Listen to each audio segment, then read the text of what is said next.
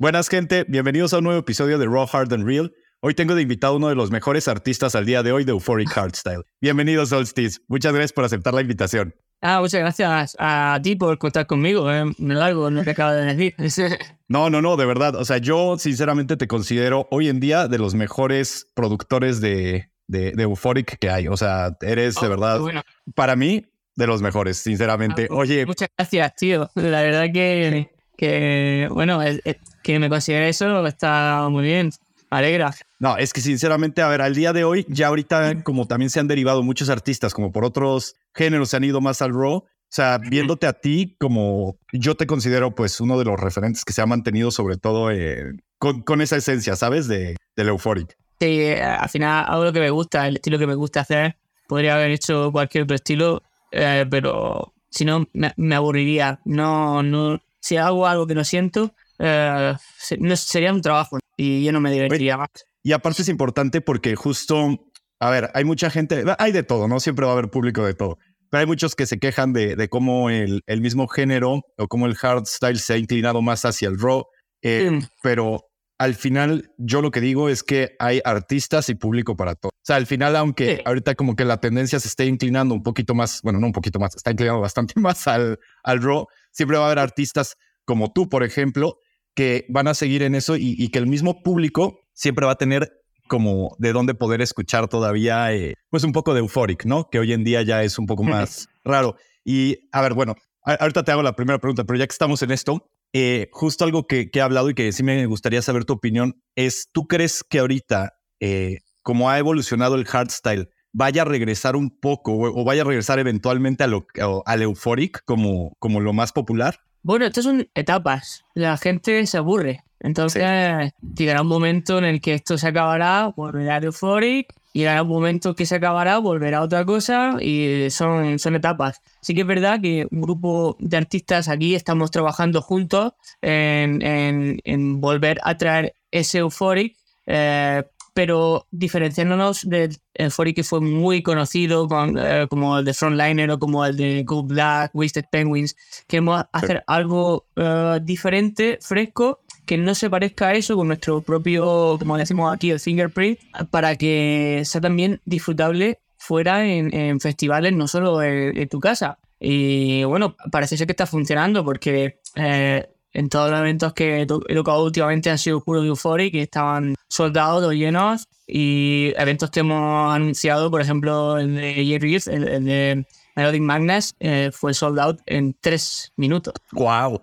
Increíble. No, y, y sabes que también siento que, que al final lo bueno, por ejemplo, o sea, de, de ti, de J-Rip, es que eh, no, o sea, es euphoric, sigue siendo euphoric, pero sí ha evolucionado y se sienten los toques, o sea, se siente novedoso, se siente actual, no se siente euphoric de hace 10, 10 años, ¿sabes? Entonces, eso se me hace bastante interesante que, no sé, hay una, de hecho, una canción que posiblemente sea mi favorita de ti, es la de Accelerate. Esa me oh. gusta mucho, esos toques, sí, que tiene como, no sé, se escucha, te digo, bastante fresca, se escucha poderosa, pero al mismo tiempo tiene toda la parte de, de euphoric. Ah, Entonces, bueno. siento Sí, sí, sí, siento que la verdad, o sea, lo, lo has hecho muy bien, lo han hecho muy bien. Te digo, J-Rip también me gusta mucho. Entonces, eh, siento que la verdad, este, pues sí hacen como muy buen trabajo eh, en todo este tema. Oye, bueno, antes que nada te, te, quería preguntar, que ni te pregunté, pero cuéntanos un poquito de ti. Este, tú, ¿de dónde eres? ¿Qué edad tienes? ¿Y cómo fue que te empezaste a acercar al hardstyle? Buah, pues eh, yo soy de Granada, nací en el Albaicín, soy privilegiado, en un barrio donde la música corre por las venas de los gitanos. Eh, no saben música, pero tocan como dioses ahí y, y, hay un duende que me siento muy orgulloso de ser de allí, pero he vivido toda la vida en Murcia, ¿vale? En familia okay. Murcia. Y el hardstyle, bueno, es una historia un poco compleja porque yo el hardstyle lo conocí en 2000, finales de 2009, 2010, ¿vale? Sin embargo, tengo la teoría de que yo antes había escuchado hardstyle porque hay una discoteca muy conocida en España que se llama Central, que eh, lleva toda la vida pichando hardstyle, pero eh, ellos son de hardcore, pero también ponían temas de The Prophet mm, antiguos a altos BPMs como si fuera hardcore. Entonces yo llevo escuchando hardcore eh, toda la vida, desde que, desde que tengo 4, 5, 6 años, de los CDs de Central, de Javi Boss. Yo me acuerdo que tenía un vecino que íbamos todos los días a jugar, él tenía la Play 1 y jugábamos a, la consola y ponía los CDs de Central. Y seguramente yo había escuchado hardstyle y no sabía que era hardstyle porque eh, yo lo que escuchaba antes de empezar y lo que producía era trance, jump style, Ok. Un poco, eso, lo hacía por hobby de, cuando salía del instituto, hacía música, luego llamaba a mis colegas y decía, mira lo que he hecho, mira lo que he hecho. Venía y luego iba a jugar a fútbol, ¿sabes?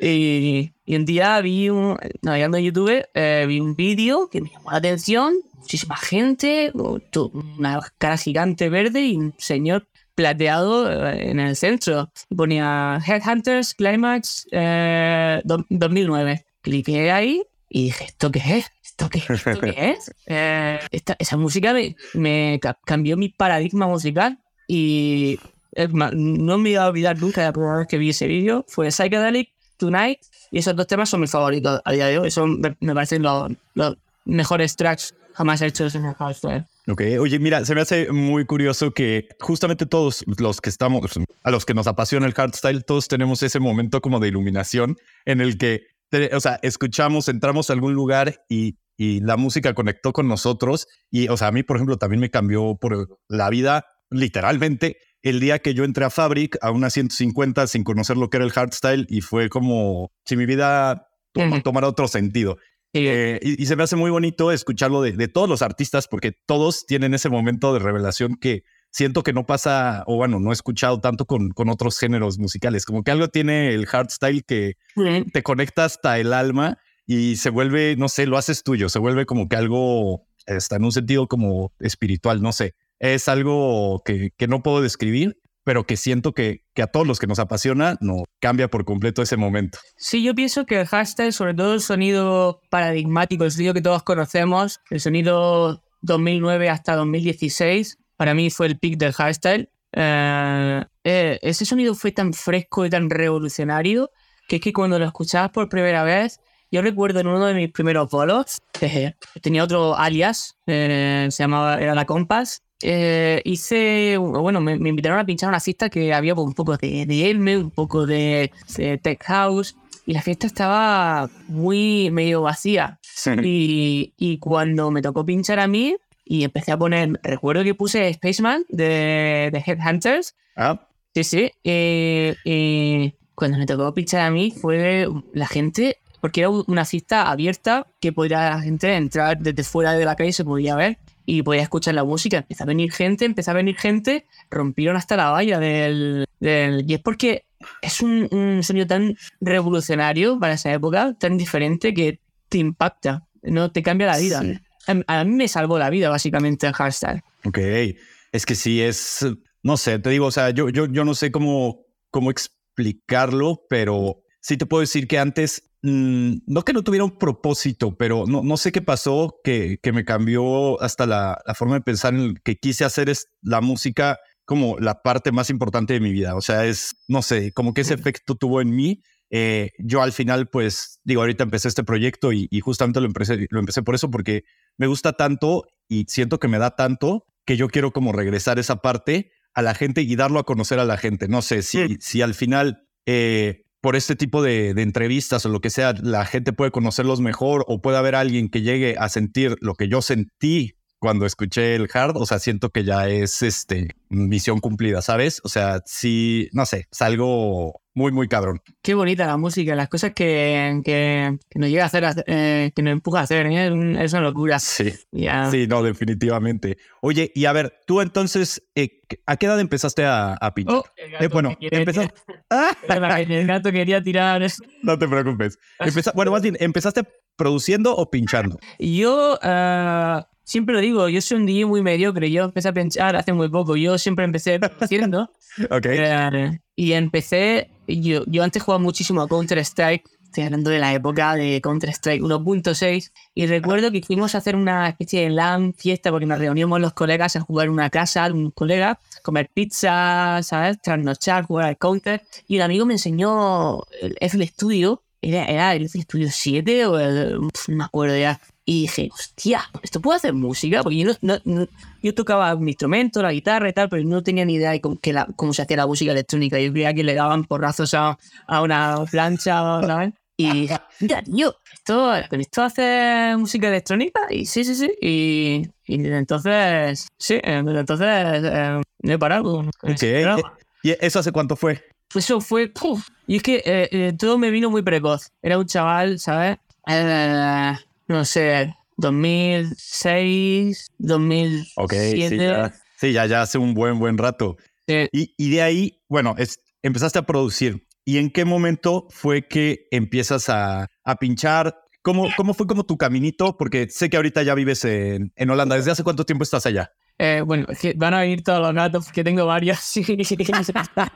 Eh, eh, bueno, eh, llevo pinchando. Eh, el, primer, el primer bolo que yo tuve en mi vida fue en Central en 2014. Ok. Sí, llevo pinchando desde entonces. Y. y Sí, casi bueno, 10 años. me- para mí pinchar siempre es muy difícil porque eh, te tienes que poner al público. Yo siempre he estado en mi habitación haciendo música desde chaval y no me considero DJ todavía. Ok. O sea, pero de todos modos, bueno, es que al final es, es esto que, que también es curioso, que antes, por ejemplo, que existían los productores y existían los DJs, ¿no? Pero hoy se ha vuelto como un, un todo. O sea, ya el, el ser productor significa, sobre todo el ser productor ya te forza a ser DJ. O sea, ya no es como antes y, y ahora también el ser DJ como que te forza a también ser productor, porque si no la gente dice así como de, ah, esta persona solamente pincha y no me va a poner sus temas. Entonces es como que, que muy raro y yo entiendo que hay personas que se entre o que se les da mejor ciertos, ciertos aspectos. Eh, Mm. me, me viene hasta la mente, eh, justo ayer estaba hablando con, con otro artista y justo Warface, por ejemplo, que, que realmente es Remco y es Yuri. Y Sí. Yuri es, es la cara que, que da a Warface. ¿Por qué? Porque Remco no quiere, no le gusta esa parte de, de, de, de estar al público, de DJ, bla, bla, bla. Pero pues hay muchas personas o muchos artistas que no tienen como, como esa opción y que también siento que a veces hasta eh, como que cierta gente lo puede ver mal. Eh, y también no sé, es como ahí entra el tema del ghost producing, que hay varios este, DJs que, que pues son muy buenos DJs, pero pues no, o no, no tienen el tiempo o no les gusta tanto producir. Entonces, ¿qué hacen? Pues contratan a estos ghost producers y ahí se Mm. vuelve como que un temita, pues que al público no le, pues como que no siento que no le agrada tanto. No, pero si supiera, si supiera el público la gente que, que está ghosted, fliparía. O sea, fliparía. Incluso chicos que dicen, este estaba, ayer no estaba, hoy está en el top y sí, fliparía. Sí, me, me Ya, algo que sí se... ah, Es un tema difícil de hablar. Sí, no, yo sé. No, sí, mira, solamente sí, sí tengo una duda. No, no, quiero nombres ni nada. No, no, no, obviamente no, no me interesa eso, pero sí me gustaría saber, o sea, al final, cómo se contactan. O sea, cómo los artistas contactan con los ghost producers, porque al final no es algo que puedas decirlo abiertamente, ¿no? no porque si tú lo dijeras tan abiertamente como de, ah, estoy buscando un ghost producer, pues obviamente en ese momento todo se te viene abajo. Eso depende. eh, hay, hay chicos que son productos predeterminados y programados para ser y llegar a cierto sitio, compañías, ok. que, bueno, un amigo, alguien de confianza o un chico que eh, te cogen y te hacen un producto contigo porque tú tienes un talento y quieren, ¿sabes? exponerte ahí y, y hay otros que bueno pues mediante boca a boca no, no hay una web no hay un portal no Un grupo secreto. a, a- a Fiverr y hay colegas míos que ofrecen ese servicio tú lo contactas y ellos te hacen un track, eh, pero no hay una manera eh, fija. A mí me han ofrecido muchísimo, pero es que no me, no me gusta hacer cost producing porque eh, lo que te he dicho, no quiero que esto se convierta en un trabajo. Yo dejé mi trabajo porque tenía un muy buen trabajo en España, una gran empresa, pero no era feliz. Eh, entonces, yo esto no quiero que se convierta en un trabajo. Y si tengo que estar haciendo música a otra gente para sobrevivir, Sí, claro. prefiero trabajar de verdad, ¿sabes? Prefiero hacer cualquier otra cosa. Sí. Sí, no, claro. O sea, al final, pues tú eres un apasionado de lo que haces y, y sí. O sea, quieres que siga siendo como, pues sí, tu, tu hobby del cual te, te da para vivir. Sí, sí, sí. Eh, Básicamente quiero que sea eso. A veces es difícil, sobre todo cuando eh, tienes que tienes muchos bookings y tienes que viajar mucho, te, te, te lo planteas porque al final no es tan bonito como tú pensabas, no es tan Sí. idílico. eh, pero bueno, ¿qué, quiero decir, estoy muy agradecido al destino que todo esté funcionando bien y tal, pero muchas veces te preguntas, tío, me gustaría estar en mi casa en lugar de estar aquí pegándome en día algo, Sin dormir. mal, eh, durmiendo no sé qué. Me gustaría estar en mi casa haciendo música, que es lo que me gusta, ¿no? Sí, sí, no, yo, yo me imagino que es bastante difícil. La verdad es lo único que, de las pocas cosas que no le envidio a los artistas, es justamente el tema de las giras. O sea, siento que es un- una cosa, es, es muy pesado. O sea, el no, el estar cambiando constantemente de lugar, el estar hasta eh, visto, o sea, dos, tres fechas hasta en un día es como irreal. Y, Sí, sí, sí. y el no dormir, el, el no comer, lo que dices, o sea, sí siento que cuando están de gira, digo, al final seguramente compensa el, el hecho de estar con el público, conectar, poner, o sea, pinchar tus canciones, pero sí, pero sí siento que es algo uf, que no es para todos. Claro, cuando tú llegas al público y pones tu música se te olvida todo porque, eh, sobre todo cuando el público va a verte a ti y tú Sí. eh, quitas el volumen y la gente está cantando tu música, ahí se te olvida todo. Creo que eh, el objetivo final de hacer música es eso, eso mismo. Estás pinchando, la gente sabe tu música, se vuelve loca con, con- con ella y se te olvida todo. Mm, creo que es una especie de relación un poco, eh, no sé, amor-odio. eh, porque llegas ahí y am- amas lo que estás haciendo, pero el tema de, sobre todo cuando porque yo soy un, yo vivo, he vivido siempre en un pueblecito pequeño de, de Murcia y para mí cuando me daban un bolo, dos, tres, cuatro al año, me ponía muy nervioso porque yo, mm, sabes, con mis cuatro amigos, sabes, mi, mi círculo cerrado y sobre todo estrenando eh, cuando en un fin de semana tienes que estar en dos sitios a la vez, para mí eso ha sido lo peor. Me, me, me dado mucha ansiedad, pero una vez que estás ahí y le das al play y eh, me suelto porque a mí me gusta mucho dar el show, eh, soltarme un poco, eh, se, se olvida todo. O sea que es una, una especie de eh, relación amor-odio. Más amor que odio, ¿eh? Te- tengo que decirlo. Sí, claro, al final yo creo que lo que acabas odiando es todo el tema de el, el inter, el cómo llegas allá, el, Sí, sí. sabes, como que todo el pre es como, eh, como, el- no me acuerdo dónde vi que como el miedo que uno tiene a hacer las cosas es una tontería, porque al final cuando la haces lo disfrutas. Es como este pre en el Sí. cual estás sufriendo, pero ya llega el momento y es lo que más disfrutas en, pues al momento, ¿no? Es un, es un mecanismo de defensa psicológico del ser Sí, humano. sí. Eh, tenem- tendemos a, a proyectar el futuro de una manera muy negativa para ver todas las posibilidades y saber sobrevivir, ¿no? Sí, sí, sí, Eh, sí, tienes razón. si algo. Normalmente no pasa nada. Y, y ha pasado, ha pasado. el- mi mayor miedo es que se pare la música y ha pasado que un USB ha fallado o cualquier otra cosa ha fallado. Y tú lo tienes que hacer eh, a base de, de profesional, arreglarlo todo lo más rápido posible y a base de, de fallar. Es que, es que fallar, fallar. Yo sé que a mucha gente tendrá como yo al, principio mucho miedo, pero es que cuando fallas mucho, la, la próxima vez lo haces automáticamente, arreglas el fallo automáticamente y no, no, no tienes ningún tipo de miedo, no estás pensando, oh, la he cagado, la he Y no cagado. lo sobrepiensas. Rápidamente, la experiencia es muy, muy, muy importante para reducir el miedo. Yo todavía eh, sigo estando nervioso, siempre estoy nervioso. Ya, oye, y de hecho, ¿cuál, cuál ha sido el evento donde más nervioso te has puesto? El evento donde más nervioso me he puesto, eh, bueno, han sido dos, eh, bueno, tres. El eh, mi primer festival, la Summer Story, en Madrid en 2015, fue mi primer festival. Y, y recuerdo que me puse, pinché y luego me puse malo del estrés que tenía acumulado. eh, Me puse, estu- estuve en el, en el hotel todo el día. Luego fue Defcon One 2019. eh, no la primera vez que pinché, porque ese, ese pinché dos veces, ese, ese Defcon One. Pinché en, en eh, Wasted Lands Ajá. para la radio y luego tuve mi set en, en Purple y estaba muy nervioso porque era empezar, eh, abría Purple y pensaba no va a venir nadie, lo tengo que hacer muy bien y al final fue todo una de las mejores experiencias de mi vida. Estaba a reventar, casi peligroso, no, no cabía ni una alfiler, pero me puse tan nervioso que apenas recuerdo Defcon, ap- apenas recuerdo la primera vez que Guau. toqué en Defcon. Eso es una cosa de la que siempre me arrepentiré. Y luego Rever- Reverse en este año eh, me puse muy nervioso porque me dieron por primera vez prime time Ujú. de- pinchando después de Wasted Penguins y, y eso es una es una responsabilidad muy grande Cuando ves a la gente cantar todos los temas de Wasted Penguins y tú eres el siguiente, lo pasé mal, lo pasé mal, lo pasé mal. Fue, fue, fue, la sesión fue todo muy bien, pero ten, de puertas adentro y estaba pasando más, tío.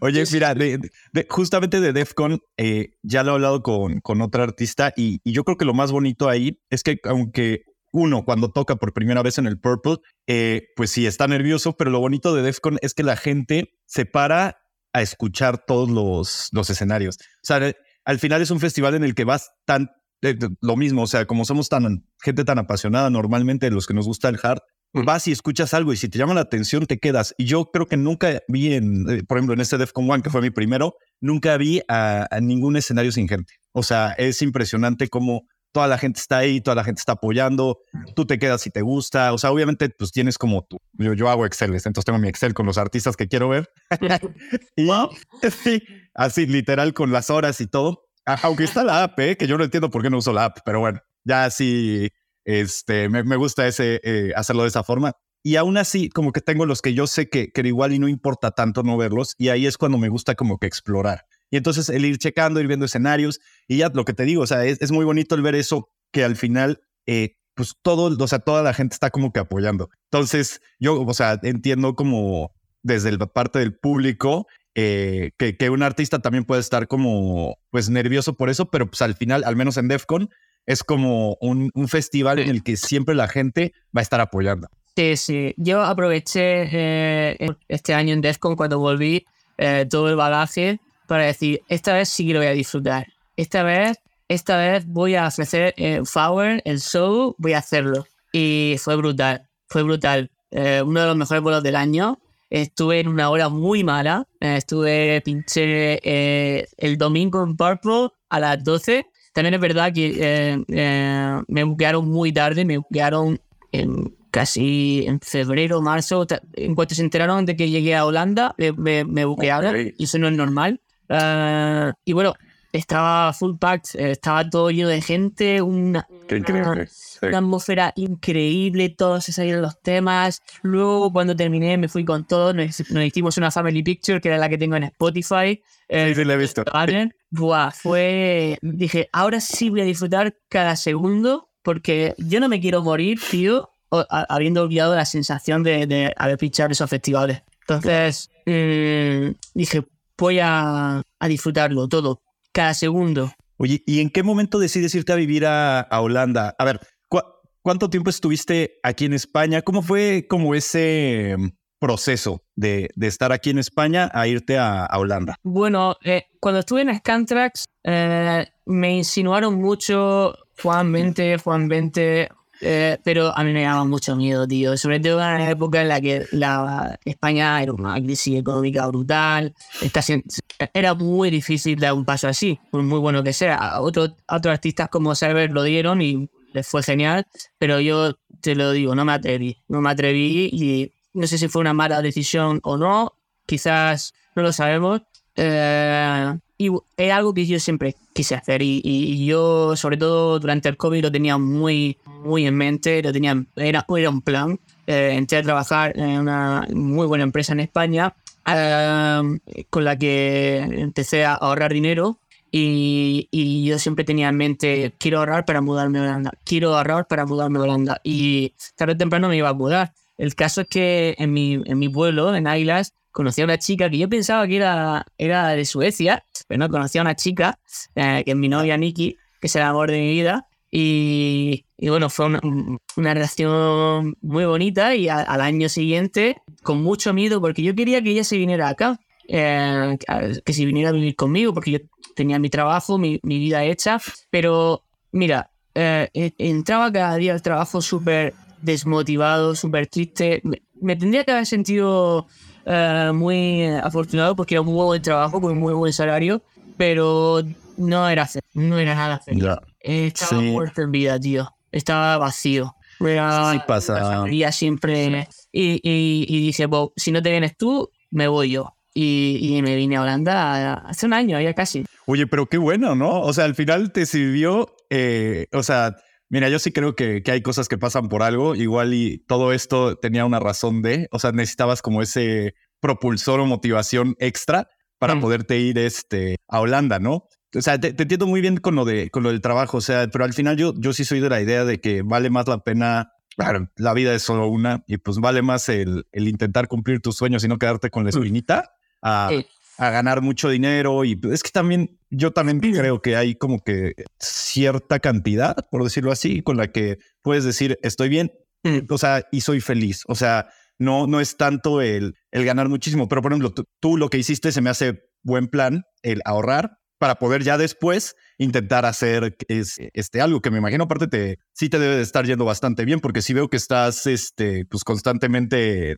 eh, pinchando Sí, yo, yo no pensaba que esto iba a funcionar. Yo decía, mira, se nos van a acabar los ahorros eh, y yo qué sé lo que va a tener que pasar. O volvemos a España o... Lo que pasa es que, claro, una relación a distancia era, era muy, muy dolorosa y yo quiero estar juntos, ¿sabes? Y quiero o aquí o allí. Si se me acaba el dinero, si esto falla, nos volvemos a España, hacemos lo que sea. Pero gracias a Dios eh, está todo yendo mejor de lo que nunca hubiera imaginado. También estoy rodeado de, de muy buenos artistas aquí en Breda y, y- y en cercanía.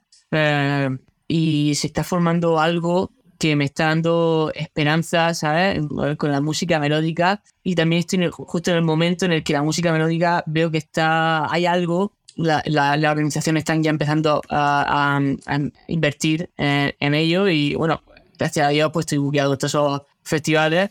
Y no sé, eh, es algo que no, no me explico cómo ha pasado, porque, claro, cuando tú estás en España y, y tienes tan pocos bookings, yo tenía algún booking eh, internacional estando desde España, pero no es lo mismo tener 3, 4 bookings eh, en verano que tenerlos en dos semanas. todo lleno sí. No, no, no, no. Es que- no, no te lo puedes ni imaginar, no estoy acostumbrado a eso. Ya, pero mira, la verdad, yo creo que en base a tu talento, o sea, te lo mereces. O sea, sí, sí, lo que haces se me hace calidad top.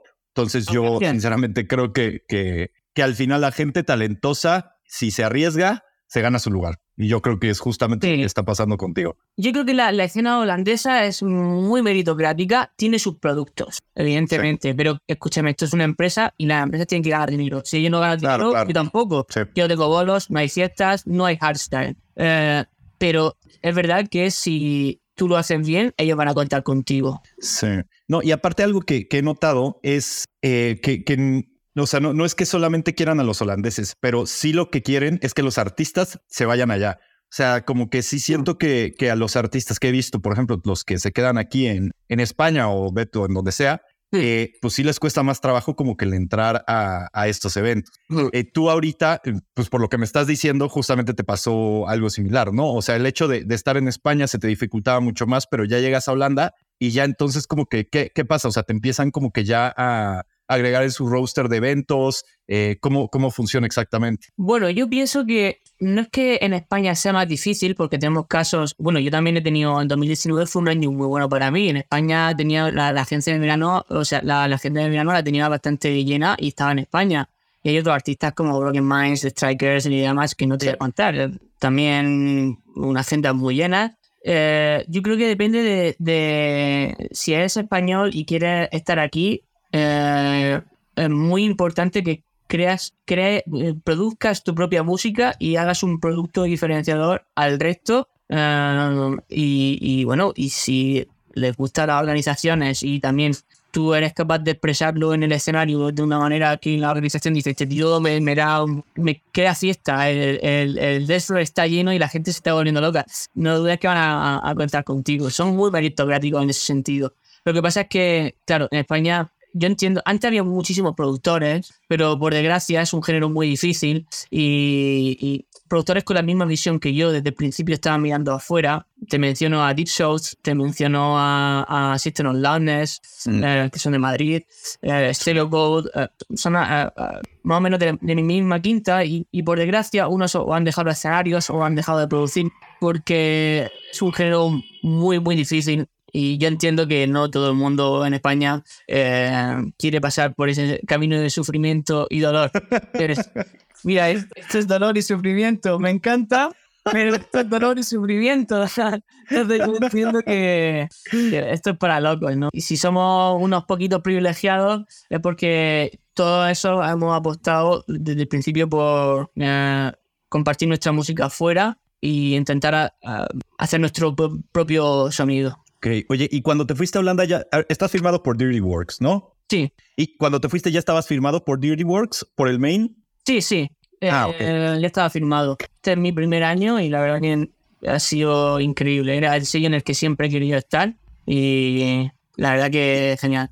Oye, ¿y me puedes contar un poquito cómo funciona exactamente? O sea, ahorita que ya estás, em, he, platicado con, con Aria, que ellos están en, en Dirty Works Update, y me gustaría saber cómo funciona el... Sí, sí, sí, no, son buenísimos, la verdad. De hecho, estaba diciéndoles que, que ellos también tienen una calidad impresionante, pero les falta el, el, el, salir, sí, y no, pero les falta el, tocar. O sea, yo no los veo tocando en absolutamente ningún lugar y lo estuve platicando con ellos y sí me decían como de sí, sí, o sea, como que lo que necesitan es poder, este, pues darse un poquito más a conocer porque digamos que ya el producto lo tienen perfeccionado. Sí, son buenos productores.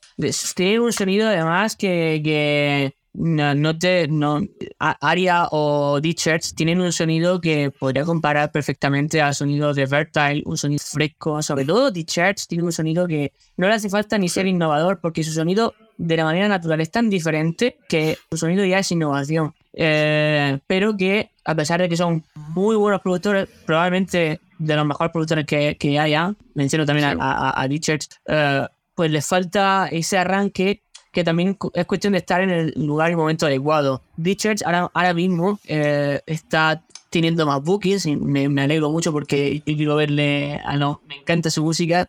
Eh, y e, eso, estar en el momento y lugar adecuado, que te vea un promotor y tal, y, o, suerte, yo, yo he tenido mucha suerte, a mí yo siempre he estado en mi pueblecito de, de, de Águilas, de España, y a mí me han llegado los emails de quieres pinchar en este sitio, quieres pinchar en el... Es, es suerte.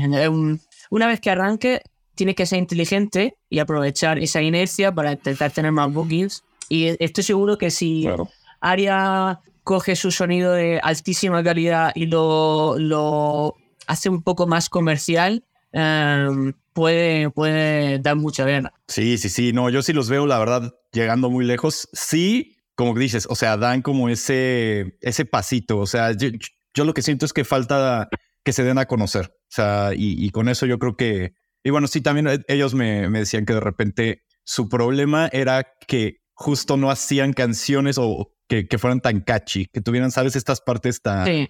Que se le quedaran a la gente. Entonces, que era también como algo en lo que, pues, sí, sí tenían en mente y querían trabajar.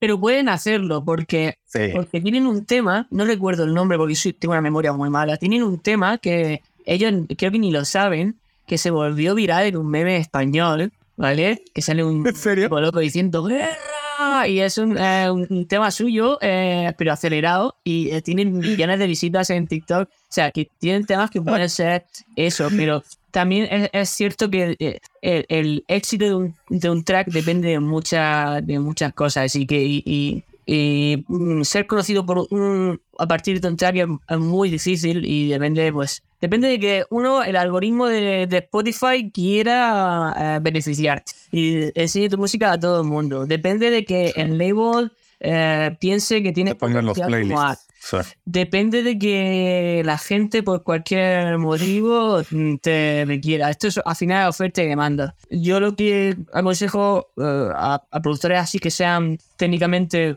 genios, pero que todavía no están en, las, en, la, en los escenarios, es que paciencia, que se muevan un poquito en, festivales, que conozcan a gente, eh, mantengan charlas en, backstage eh, o contacten por email, le ofrezcan su producto, oye, hago esto eh, y seguramente a algún promotor le gustará, seguramente. Y más gente que hace música así tan buena. Sí, sí, definitivamente. Al final yo creo que justo lo que dices, o sea, sí hay que intentar conectarse, el arriesgarse, el no quedarse con la espinita y también aprovechar mucho las oportunidades. O sea, algo que dijiste es como que, te llegaban los correos y pues tomaste esas oportunidades, seguiste con la inercia y pues al final muchos hay veces que desaprovechan esas oportunidades y a veces las oportunidades no llegan por segunda vez. Entonces sí creo que, que tienes que saber tomarlas y, aprovecharlas. Exactamente, pero también intento siempre aprovechar las oportunidades siempre que estén dentro de mi código deontológico, de mi no quiero no quiero conseguir cosas de manera forzada, no quiero Sí, no. hacerme amigos de, de tal, de cual, para conseguir cosas. Eso, Sí, eso no lo quiero hacer porque no es mi, no es mi estilo. Sí, no, que se dé de manera orgánica al final. Sí, yo quiero, yo quiero que, que ir a estar buqueado en un sitio, no por ser parte de un colectivo o ser parte de una marca que se ha hecho con colegas y dinero. Quiero que sea por oferta y demanda. Y yo he estado durante muchos años que, que no he tenido demanda y ahora estoy teniendo mucha demanda. Me, me lo he, mm, me lo he, he trabajado y, Sí, claro. y sí, eso mm, eh, y que se me, ya se me ha olvidado que estaba diciendo Sí, no, no, y al final, o sea, al final, pues todo lo que has trabajado, o sea, ahorita está rindiendo sus frutos. O sea, yo lo veo prácticamente así. eh, y, y sí, o sea, ah, bueno, lo que, que- regresando a lo que te había preguntado, sí me gustaría saber cómo llegaste al main label de Dirty Works. ¿Cómo fue Ah, ese sí. caminito? Perdón. ¿Cómo? No te preocupes. sí, no, no, de repente así nos podemos ir por la tangente, pero Sí, sí, este, justo eso. Eh, sobre todo quiero saber cómo es la experiencia eh, de firmar, si estuviste también en Update o en, en, una, en un label de, de Dirty Mm. Works, o si estuviste en otro, directamente estabas en Scantrax y de ahí pasaste a Dirty Works. ¿Cómo fue esto? Bueno, te- ah, vamos a poner un antecedente. En 2014 eh, fiché en Xbox justo cuando Analyze había ido a Scantrack Silver y fui el primer español en, en acercarme a ese tipo de sellos. Y en 2017 fui el primer español en, en firmar un major label que, eh, de hardstyle, hablo de hardstyle. Eh, porque en hardcore tenemos mm, bestias en España que Sí, sí, sí. cuando yo estaba en pañales, ellos estaban en Master of Hardcore, ¿sabes? Entonces eh, eh, entré en Scantrax eh, Silver y tuve muy buenos años de 2017-2018, ah, pero ah, sobre todo a, a- a principios del COVID vi que la dirección que tenía el sello no, era, no concordaba con mis valores. No concordaba con la dirección que yo quería tener como, como artista y bueno, eh, probé suerte eh, en Dirty Works. Yo jamás pensé que iba a, entrar en el sello principal. No, yo digo, mira, yo quiero estar en un sello con el que concuerden más mis, mi estilo y mis ideales. Me da igual dónde, dónde me pongas. Pero me pusieron en el, en el main label. Y, y la verdad que fui el primer español en, en fichar en un main label de, de, de hardstyle. Oye, pues muchas felicidades, eh, la verdad. Sí. Es algo que no me, no me lo creía. eh, Y bueno, pues, sí, pasó así. No, yo no- ni siquiera lo esperaba. Yo esperaba entrar en update. eh, bueno, ¿Y cuál es, cuál es el trabajo que, que ellos hacen exactamente por el artista? O sea, sé más o menos lo que hace Update porque ya lo platiqué con, con Aria, pero el Mm. main label a ti, o sea, ¿en, qué, en cuáles son los aspectos que, que te ayuda? ¿Qué es lo que hacen por ti? Bueno, eh, obviamente hacen todo el trabajo de distribución de la música, que es un trabajo que, bueno, tienes que estudiar para hacerlo bien. Sí, Son sí. gente con... Pero también Scantrax lo, lo hacía. Eh, eso es lo principal. A- aparte de eso, es un, un sello muy familiar, ¿vale? En el que son poquitos miembros y eh, te tratan de una manera muy, muy familiar, como si fuera un, miembro de la familia. No te ponen ningún tipo de presión, no te ponen ningún tipo de... de tú tienes que hacer este sonido, no. Eh, si ellos creen que tu sonido merece la pena, lo, lo, lo van a apoyar y, y lo van a apoyar tanto eh, dándote medios para mm, tener mejores voca- vocales, eh, vídeos, eh, también te ayudan mucho con la gran infraestructura que tienen en Spotify. Es el, eh, creo que es, eh, tienen la playlist privada más grande, si no me equivoco, están ahí, ahí con la de Q-Dance y tiene una infraestructura de Spotify que es brutal. Llegas a, a- a millones de personas. Este año he llegado a, con los releases en este año a 2, algo millones de personas. Es una locura. infraestructura sí, sí. De locos. Impresionante. Que, y eso no lo podía tener en otros sitios. Eso es lo que hacen ellos por mí. eh, ponen mi música en cualquier rincón del mundo, ¿no? Que eso es algo Sí. que puede alguien hacer por sí mismo, sí, pero muy, Mucho más difícil. muy difícil. Si fuera Sí, tan sí, fácil, todo no, habría, no existirían los sellos discográficos. Claro. Sí, al final fue como ellos se reinventaron. Porque bueno, antes pues eran los discos, ¿no? era la venta de discos, la forma en la que sacaban dinero. Pues hoy en día es el, pues sí, el tema de la distribución, ¿no? El, el poder hacer que, que las canciones lleguen a, a pues la gente adecuada, ¿no? Con las Sí. playlists adecuadas. ¿Qué playlist me decías que, que es de las más grandes? ¿No es la de Hardstyle Daily? Sí, creo que es la ¿Es esa? playlist privada ah, de la escena hard más grande. Seguramente habrá alguna, alguna playlist, porque hay un negocio un tanto oscuro de playlists con los temas de los DJs de Thief y eh, en el gimnasio, los gym bros, es un poco extraño lo que ocurre ahí. Ya, ya, ya, sí. Hay, hay play- playlists gigantescas y siempre ver una y otra vez los mismos nombres. Pero dentro del hardstyle, creo que Hardstyle Daily y la de Killers creo que son las más Sí, grandes. grandes. Tener un tema ahí en el, en, en el primer row es como que eh, tiene una, una exposición brutal. Que de hecho acabas de sacar una canción, ¿no? Con Ecstatic, si no me Sí, sí, equivoco. eh, Sí. En su álbum, en eh, Quantum Leap, un pedazo de álbum. Es que yo eh, el otro día viniendo de Francia, vi porque fuimos en coche, eh, mm, estuve poniendo el álbum on repeat, un pedazo de álbum. Y yo recuerdo en Reverse 2010, en 2020, el, el primer re- Reverse después de, de- de la pandemia, ¿Eh? eh, pinchábamos en el mismo, en el mismo stage y, y lo conocí y le dije, tío, me encanta tu música, es que, es que eres un productor brutal. Tengo que colaborar algún día contigo. Y me dijo, sí, sí, un tío muy tranquilo. Ahora, ahora es muy amigo mío personal. Es un tío tranquilo. Sí, sí, claro, por supuesto. Me, me gusta tu música, tal y cual. Y bueno, hasta hace poco no nos pusimos a trabajar en una colaboración y salió Our Voyage, que se llama Sí, así porque representa sí, un poco el viaje, el suyo de hacer el álbum, que ha sido un viaje muy largo, y el mío de venir de España a perseguir mi sueño. Entonces, son las dos melodías, es cada uno nuestro viaje. Oye, y ahorita hablando justo de, de esto, del tema musical, las, las canciones, ¿tú las compones? O sea, me, me estoy... mm, Perdón, me- me- no lo dije bien. Más bien, las letras, ¿las compones tú? Eh, depende, es algo que depende muchísimo. Yo soy un escritor nefasto porque mi inglés no es nativo, entonces yo puedo hablar inglés, mantener conversaciones, pero ya lo que son eh, cosas más avanzadas como Sí, eh, literatura, eh, lírica y todo eso es muy difícil para mí. Ok. Así que sí que es verdad que a veces he escrito las, las lyrics de, de mis temas, o a veces ha sido 50 y cin- o 50-50, como Not Enough, por ejemplo, porque el hook de It's Not Enough, ese, ese, ese hook de idea mía, el resto no.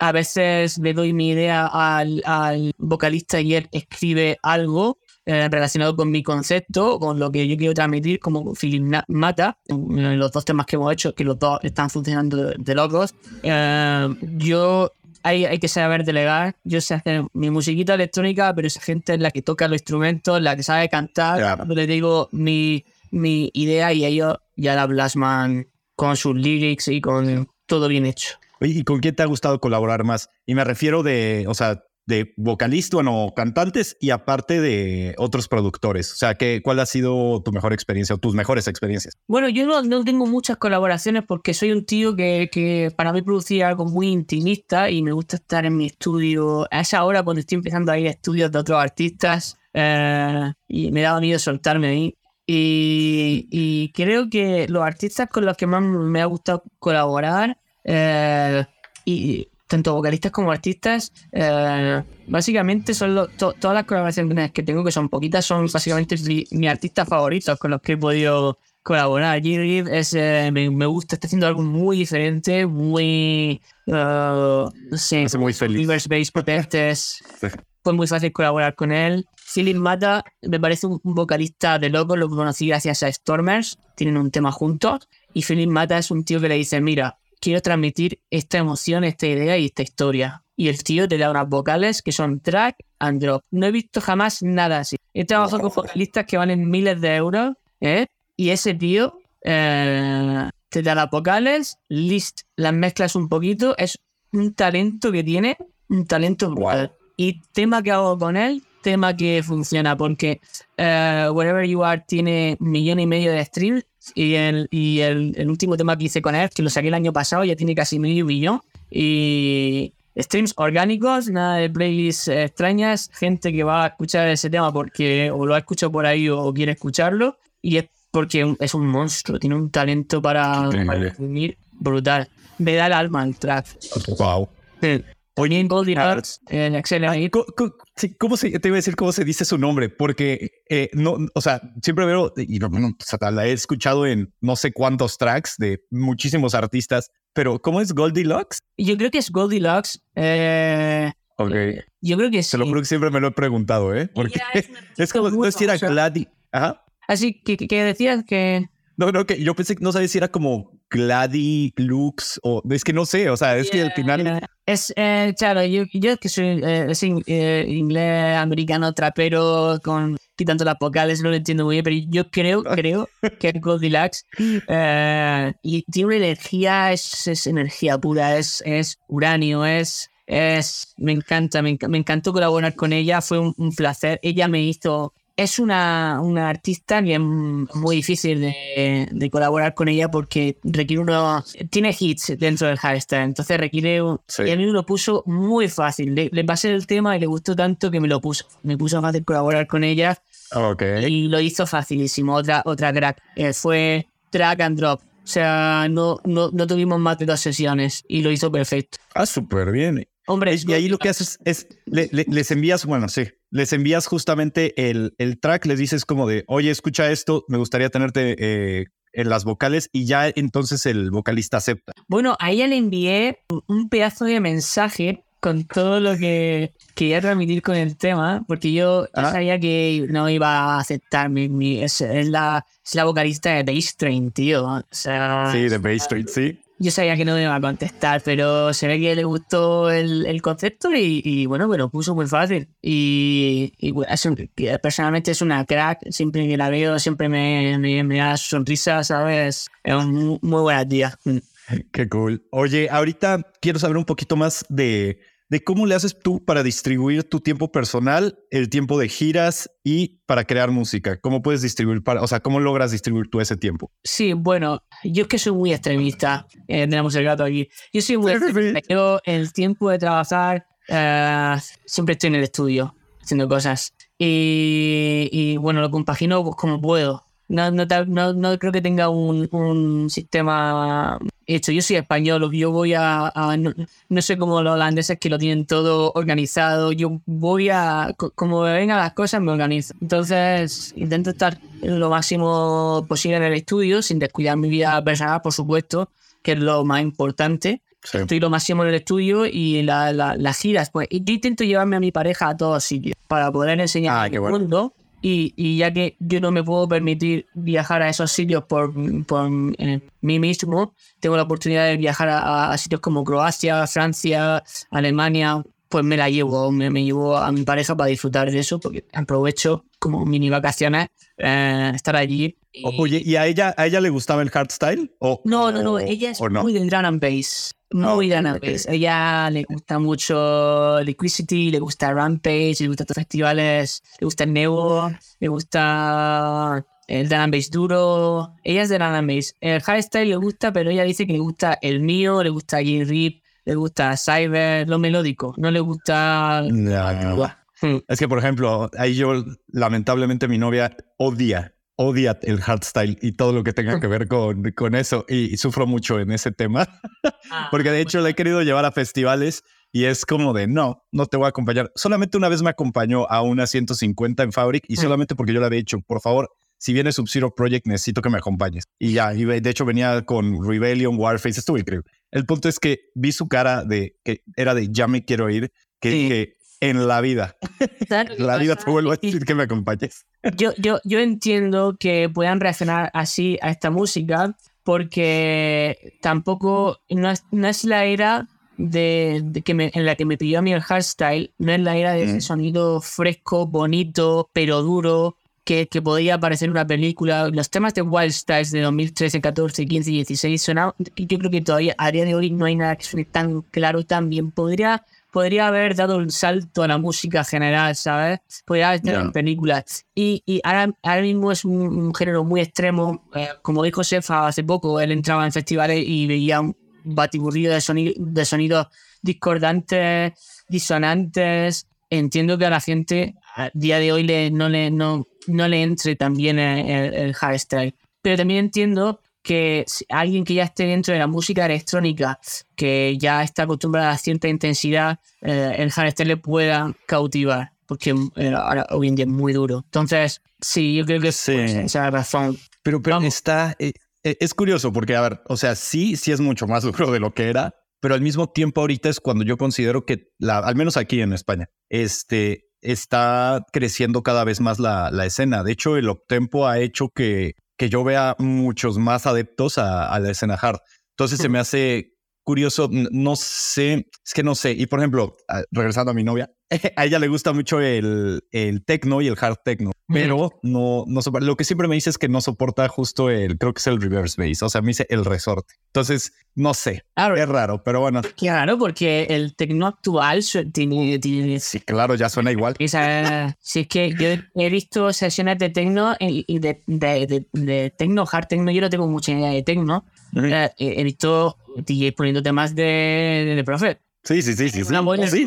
Creo que había un playlist, salía temas de, de Prophet, Zenith, Zenith, cosas así. Sí, no, no, la verdad es que yo, yo no le encuentro mucho sentido, pero, pero bueno, yo solamente espero que algún día la ilumine algo y le pueda gustar, porque sí es un poquito frustrante. Bueno, lo bueno de dejar este ahora, que creo que se están equilibrando un poco la balanza, menos internacional en España, desconozco cómo va la, cosa, creo que es muy dura ahí, pero aquí se está equilibrando un poco la cosa le puedes eh, mostrar, yo lo quería mostrarle el hardstyle de la era peak de, de, Symbols, de Frontliner, eh, el Hellos, eh, ese hardstyle de 2012-2013, y yo creo que ah, si, si no te gusta no tienes alma, ese hardstyle es, perfecto. Ah, perfecto, así, le voy a decir, se, las voy a poner y le voy a decir, si no te gusta esto, no tienes alma.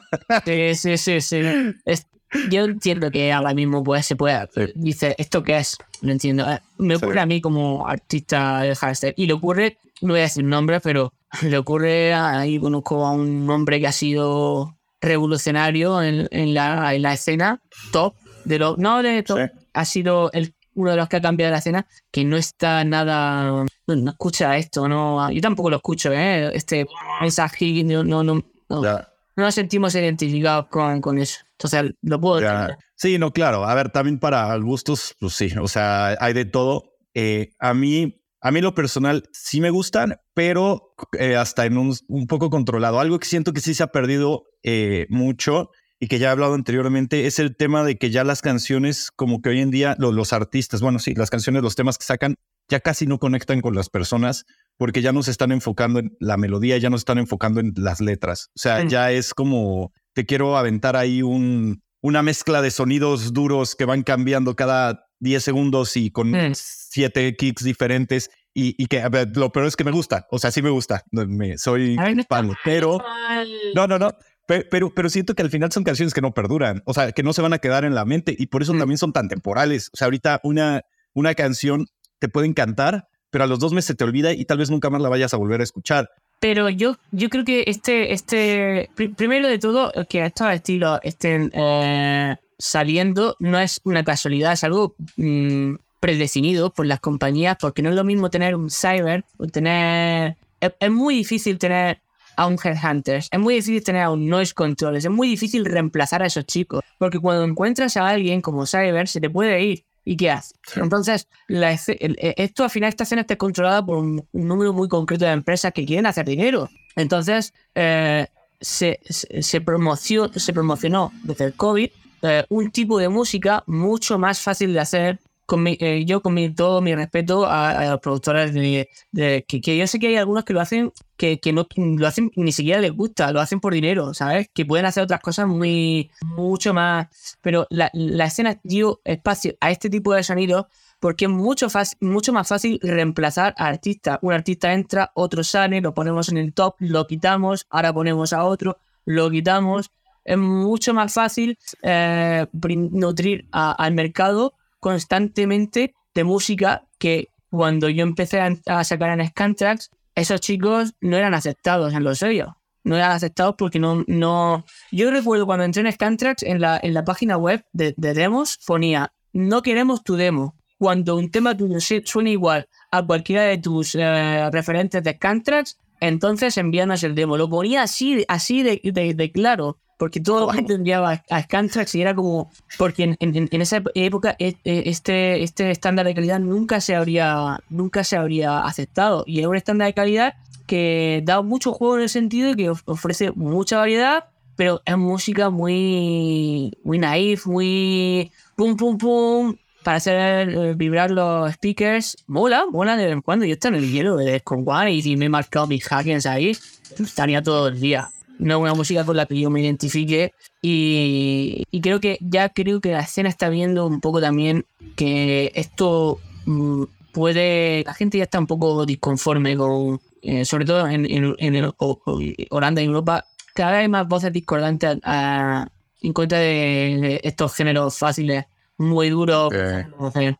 Sí, aquí, aquí es curioso porque justo en España ahorita es cuando está en, el, en su máximo apogeo. Pero algo que justamente estaba hablando con, con otros productores es hasta dónde ya puede llegar esto. O sea, sobre todo el tema de del optempo, de la velocidad, del terror, de que ya todo como que se está yendo a, al, bueno, ya está hablando de, del hardstyle, cómo se ha inclinado más al raw, al extra raw, y cada vez más rápido, cada vez más rápido. Yo eh, cada vez no considero eso hardstyle. Yo considero raw en extra raw, lo, lo enmarco en los estilos hardcore, raw, extra raw, porque hardstyle para mí es otra cosa totalmente diferente. Es hard, duro, pero con estilo. Y hacer algo duro con estilo requiere control y control requiere producciones muy, muy complicadas de hacer. Por ejemplo, a Rebellion, ¿en qué los pondrías? Bueno, Rebellion. Rebellion, el tema de que son como productores, eh, son unos genios, en verdad. Eh, no sé si lo que lo, hacen lo que, le, lo que les mueve el corazón, no, no, tengo ni idea. A Rebellion los pondría como productores.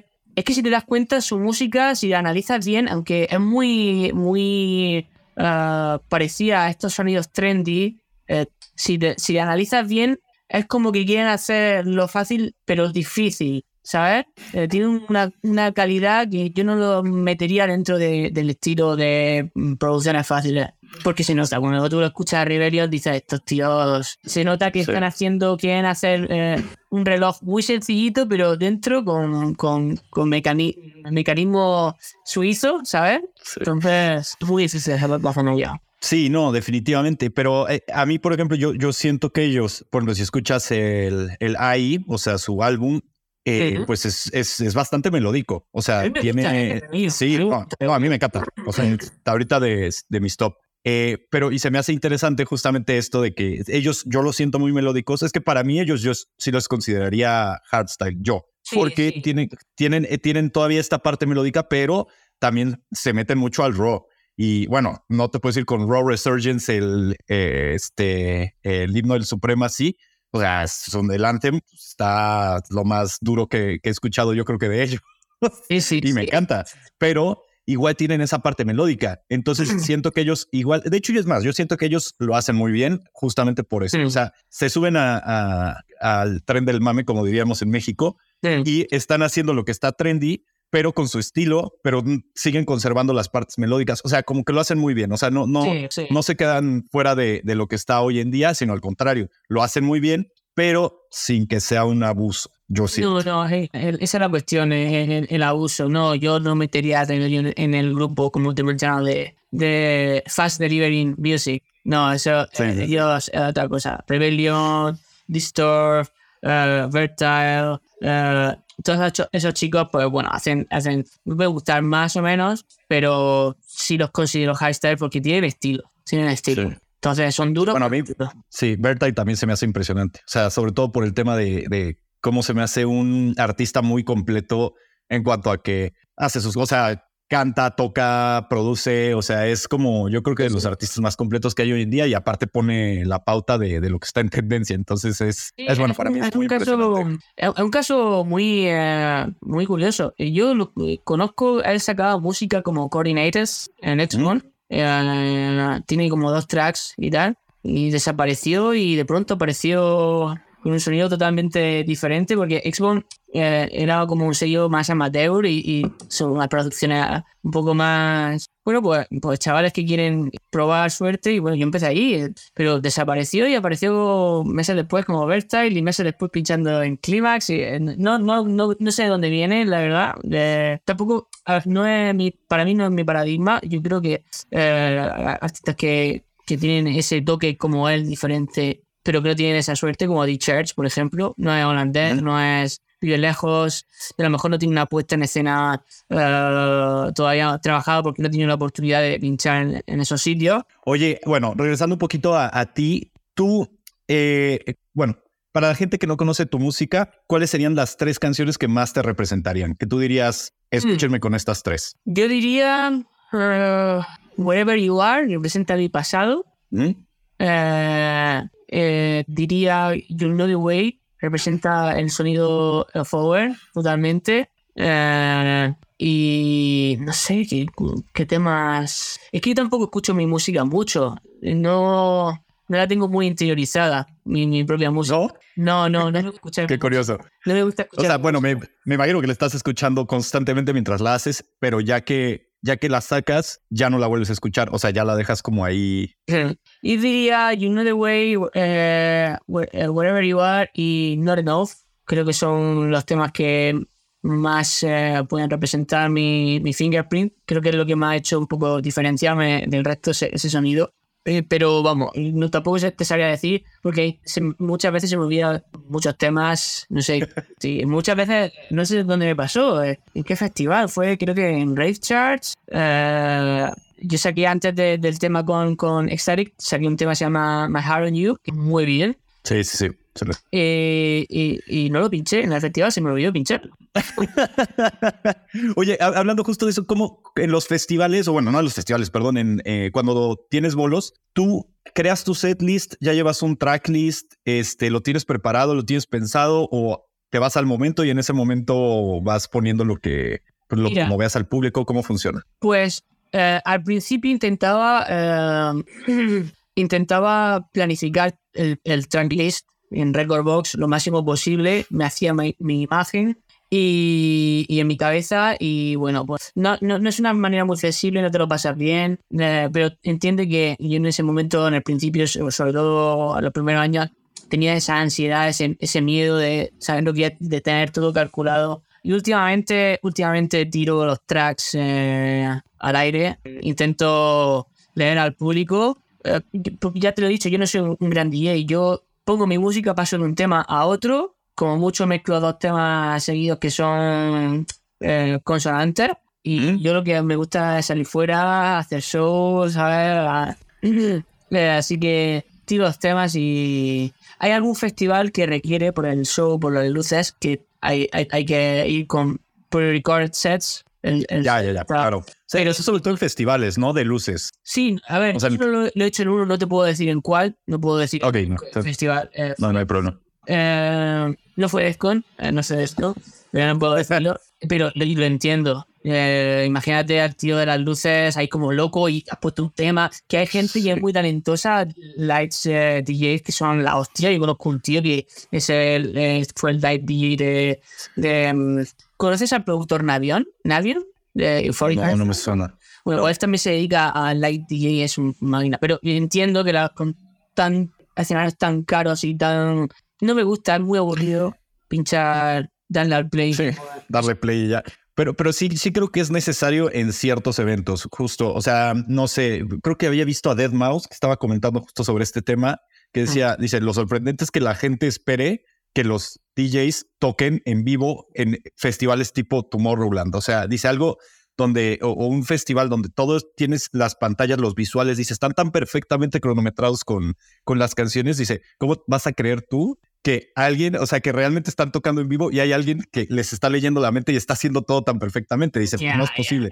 Dice, Sí, sí. son al final, o sea, son festivales que, que vas por toda la experiencia y, y yo no lo veo mal, la verdad. O sea, al final, pues es, es, si vas como por toda esa experiencia, los visuales pues acompañan, es entendible que tenga que estar pregrabado porque pues si no, ¿cómo, cómo, cómo lo hacen? Sí, hay gente que, que insiste en, en, por ejemplo, Stefan Botzin, creo que se dice, es un DJ de tecno melódico que tiene un live show increíble en Tomorrowland, pero es imposible hacer un... Es todo lo contrario, es imposible hacer un, un, un set pre- eh, pre-recorded set ¿Ah? porque lo está, está haciendo la música ahí, ¿sabes? Ah, no, no, no, no, pues, Entonces- imposible, sí. Entonces, ese, ese, eso ya niveles, para mí son, esos tíos son otro nivel.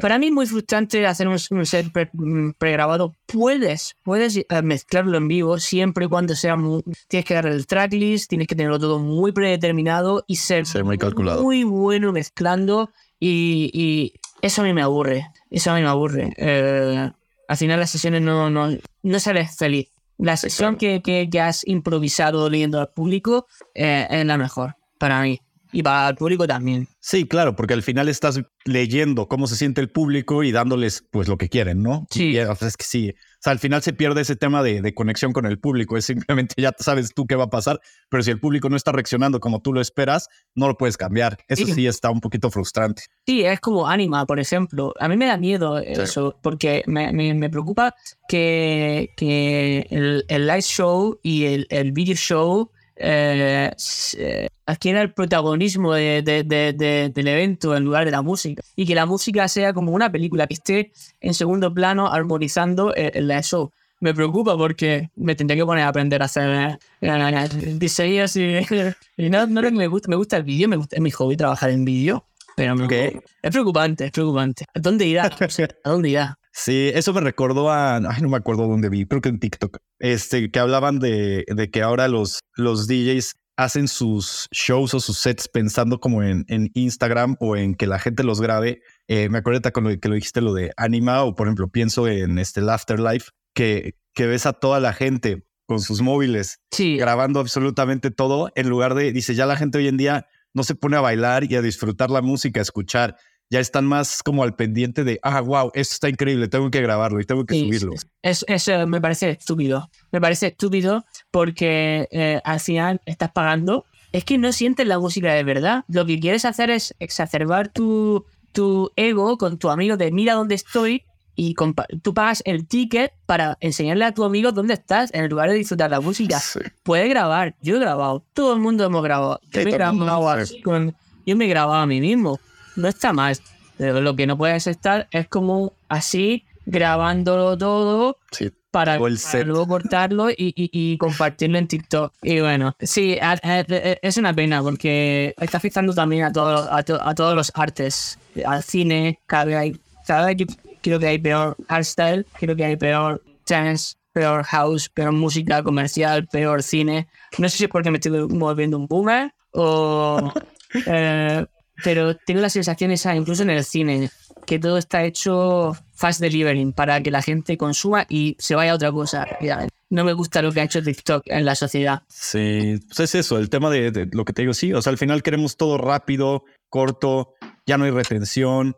Eh, sí, no, o sea, se está volviendo algo pues hasta en cierto sentido preocupante. O sea, ya la gente no tiene paciencia, la memoria ya no es, no es lo mismo porque ya no tienes que saber nada, no sé, es, sí está, está cambiando completamente al mundo esto de, de no poder este, concentrarte, o sea, porque al final ya no hay tampoco concentración. Sí. ¿A qué nos llevará? A mí me tiene muy preocupado. Son temas que, que son muy complejos de hablar ahora mismo porque es sociología pura y dura, pero es preocupante, sí, sí. El attention spam cada vez se está reduciendo más. Exacto, el attention spam sí cada vez es menor. Oye, dentro de la industria, ¿quiénes son tus mejores amigos o con los que, sí, bueno, con los que mejores te llevas? Pues eh, eh, es, tío, es mi amigo personal. Eh, ¿Mm? Ecstatic, eh, Audiotrix, eh, son tíos ¿Mm? que, bueno, pues cuando estamos en un festival nos reunimos y son amigos personales. Um, también Invine. y sí, creo que um, bueno, tenemos otros nombres como Stormers, pero amigos personales que veo todos los días, sobre todo, sobre todo, y Riff, que vivimos muy cerca, minutos en bici, y cada día nos vemos, básicamente. ¿Tú dónde encuentras tu mejor audiencia hoy en día? ¿Dónde sientes que, que tienes mejor recepción? En Holanda. Okay. Sí, sin duda. Eh, estos cuatro o cinco últimos shows han sido brutales. Llenos, la sí, porque sabe mi música. Eso... Y me dices que, que ahorita como que en Holanda está regresando también más el tema del, del euphoric, ¿no? Sí, Además que estamos trabajando en conciencia, no es algo que está surgiendo porque sea un tren. Estamos un grupo de artistas reducido, núcleo, uh, Jerry, Ecstatic, eh, Vine, Sunrise, uh, Galactics. Estamos ahí trabajando duro para que eh, la visión del hashtag que nosotros creemos que es la correcta, pues no que se imponga, porque no queremos que se imponga nada, pero sí que vuelva a tener el sitio que corresponde, porque es el hashtag que hizo grande esta música y, y no se merece que ninguna empresa la, la descarte como si fuera un producto para traer algo que le da más dinero ahora. Es sí, sinceramente, sí. Pan para hoy, hambre para mañana. O sea, eh, digo, al final es, es triste saber, pero que todo está manejado al final por empresas que quieren ver moverse, pues bueno, que al final quieren generar dinero de esto, que es entendible, ¿no? Es entendible. al final es un negocio. Es un negocio. Sí, exactamente. Yo también. Pero pues sí, como que aceptar esa realidad de que las cosas se mueven tal cual como ellos dictan, pues es un poquito, eso, sabes, es como un trago amargo. En todos los ámbitos de la vida hay un juego y unas normas que debes seguir. Yo he intentado ir de outsider mucho tiempo y se me han cerrado muchas puertas, a, pesar de decir la verdad, pero hay un juego y al ajedrez no puedes jugarlo con reglas de parchís, tienes que jugarlo con reglas de ajedrez, si no pierdes Oye, bueno, ¿y qué consejo le darías tú a alguien que está empezando ahorita como, como DJ o productor de, de Hardstyle? Bueno, yo como, como DJ, eh, te digo, soy un DJ muy mediocre, así que no puedo, no como puedo productor. dar consejo. Y como productor, sé fiel a tus principios, haz lo que te gusta. A lo mejor durante muchos años no funciona, pero puede que sí, puede que en el futuro funcione y no, no, hay nada más que te haga, no hay nada que te haga más feliz que, que lo que te gusta alcance gente y que tu historia y tu concepto alcance en los corazones de mucha gente y que además quieran verte en vivo y, y, y, por ende tú pinches en sitio porque quieran verte a ti. O sea, ser fiel a tu estilo. Lo que... ¿Tú cuánto tiempo sentiste que, que estuviste como en ese proceso, digamos, de picando piedra hasta que las cosas te empezaron a resultar? O sea, ¿cuánto tiempo tuviste esa paciencia? Mm, mira, yo recuerdo que en 2017 y 2018 vi que con mi tema Not Enough y, y, Wherever You Are eh, estaba, veía que todo iba para arriba, tenía muchos bookings. Estando en España tenía muchos bookings fuera de muchos festivales, eh, Decibel, Defcon, eh, Reverse, eh, pero con el COVID todo acabó. Entonces fue esa la, la, primera época. Fue como volver a empezar, sí. Estuve mucho tiempo por problemas contractuales con mi anterior sello sin sacar música. Eso me ha, me ha hecho mucha media como artista y también en, mis números de Spotify, porque eh, a pesar de que tengo mucho volumen de streams mensualmente, como tengo poca música, he estado mucho tiempo, casi dos años sin sacar música. Eh, me hizo muchísimo daño y en 2020 o no, recuerdo cuando entré en, en, en, en Works, en 2022. En 2022 eh, empecé de nuevo y ahora estuve picando piedra en España un año entero hasta llegar donde estoy ahora, pero picando piedra. Ok, sí, digo, sobre todo como para que la gente pues, se dé cuenta que no, no es algo de un día para otro. O sea, llevas. La gente siempre te va a decir, esto es como la, la falacia del vencedor, ¿no? La gente solo ve el tip, ve el resultado, ve. Pero nunca jamás sabes lo que hay detrás. Eh, tú ahora mismo ves a un, a un artista eh, que, que lleva dos, en dos o tres años ha explotado y está en el top, pero tú no sabes ni por qué, ni cómo, no sabes lo que hay detrás y hay muchísimo sacrificio, muchísimo, muchísimo, muchísimo. Sin embargo, eh, si no te puedes fijar en el resultado, porque te frustras. Y yo he estado muy frustrado muchos años fijándome en el resultado cuando lo que tienes que fijar es en el camino, porque al final todos vamos a morir. Es una... Es un muy triste decir. Hay que tomárselo de manera estoica. Entonces, como no disfrutes cada segundo de lo que estás haciendo, dependiendo del resultado, puede que el resultado llegue y no lo disfrutes. A mí me ha pasado. Yo he conseguido muchos sueños, como por ejemplo pinchar en el, pinchar en el Defcon One, tenerlo llenado, llenado a tope, los dos escenarios donde pinché, y no recuerdo nada. Recuerdo lo de los vídeos. Entonces, ¿merece la pena? Yo no sé. Yo creo que no, no merece la pena ir tan serio, sin disfrutar el camino. Claro, claro. Sí, sí, sí. Al final, pues sí. O sea, tienes que ir disfrutando el camino poco a poco. O sea, desde los momentos más pequeños o los escenarios más pequeños hasta los más grandes, porque también uno nunca sabe si después vas a tener que regresar a, a eso, ¿no? Y, vas a regresar y no porque, porque haya, seas peor o te vuelvas peor, sino porque a lo mejor profesionalmente requiere que vengas de un festival a, otro festival más pequeño y te aseguro que las fiestas, últimas fiestas que he tenido son más pequeñas que festivales, son las mejores fiestas que he tenido de momento. Los escenarios pequeños a mí me gustan. Sí, sí, es algo que también, bueno, también te lo quiero preguntar. ¿Tú qué, ¿cuál ha sido tu, tu evento favorito para, para pinchar? O sea, en el que tú digas así de aquí conecté con la gente como nunca había conectado con, bueno, ellos. Eh, digamos que el, evento donde me he sentido, donde he sentido que Solstice está funcionando fue en el pasado evento de, Ecstatic, el, álbum release event. Eh, fue una, yo ahí sentí que ahí sentí lo que nunca sentí. Bueno, en Deathcon lo sentí también. Esa, creo que, que Deathcon One 2019, bueno, Reverse, Reverse es del año 2022. Fue increíble. Creo que Defcon One, uh, ambos ediciones donde pinché Reverse 2022 y el evento de Ecstatic, creo que ha sido los, donde yo he disfrutado como un niño. Oye, ¿cuáles son tus planes para el futuro?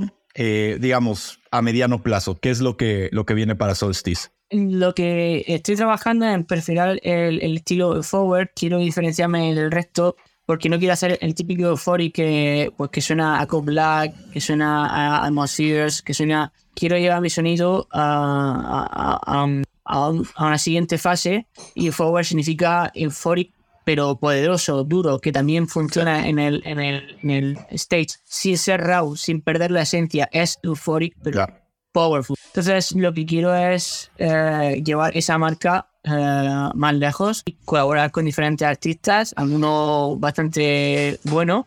Eh, para llevar ese, ese sonido, intentar hacer, mencionando a, a Bertel, quiero, él empezó a despuntar en, en, cuanto hizo colaboraciones con gente grande y a mí se me está dando la oportunidad de poder hacerlo. De hecho, tengo la oportunidad de hacer un remix a un artista que, que no eh, me, me, río, pero es que si quieres luego te lo digo. Eh, entonces, aprovechar ese tipo de, de, oportunidades para intentar claro. hacer algo similar sí, sí, sí. Euphoric. Oye, qué increíble, ¿eh? La verdad, yo sé que te va a ir muy bien. O sea, sinceramente se escucha aparte muy prometedor. Yo, y digo, ya... Eh, y espero que sea así, no lo sabemos.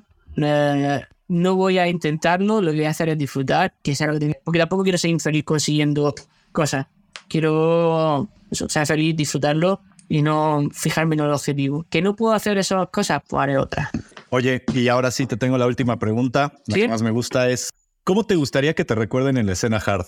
¿Cómo me gustaría que le recuerden en la escena hard? Vaya pregunta más difícil. No lo sé. Es que últimamente mi chip ha cambiado, me estoy volviendo muy estoico estoy volviendo muy. No sé si es porque me empecé muy precoz en esto. Que sea joven, soy viejo en esto. Y. y no sé, tío. La verdad es que me, me, me da igual. Sé, sé, que no voy a ser recordado. En este mundo, como no seas. No sé. Un epícteto, no seas un, sea, un pastor o alguien que haya cambiado el mundo, será difícil que te recuerden de aquí a 200, 300 años. O sea que sí, yo sé que no voy a ser recordado, que no, no tengo ninguna aspiración. Pero no lo veas, no lo veas tan lejos. Digamos, ¿cuál sería como tu el propósito, lo que quieres dejar? A ver, se dice que cuando uno muere, eh, hay diferentes formas de trascender. Una de ellas es por la religión, otra de ellas es uh -huh. por el arte y otra de ellas es por el amor o el que, vez se podría considerar el tener una familia, hijos, etcétera, ¿no? Eh, tú al final estás